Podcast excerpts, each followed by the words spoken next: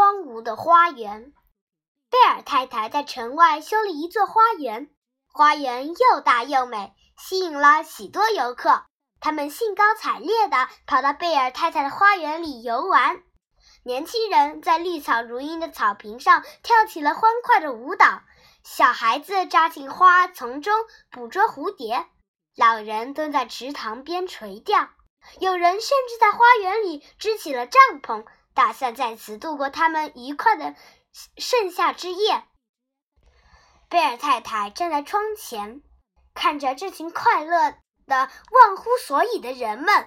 她越看越生气，就叫仆人在园门外挂起一块牌子，上面写着：“私人花园未经允许，请勿入内。”可是不管用，这些人还是成群结队地走进花园游玩。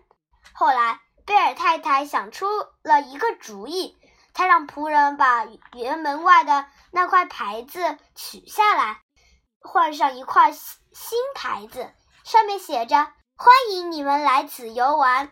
为了安全起见，本园的主人特别提醒大家，花园的草丛中有一种毒蛇，如果哪位不慎被蛇咬伤，请在半小时内采取。紧急救治措施，否则性命难保。最后告诉大家，离此地最近的一家医院在威尔镇，驱车大约五十分钟即到。这真是个绝妙的主意。那些贪玩的游客看了这块牌子后，对这座美丽的花园望而却步了。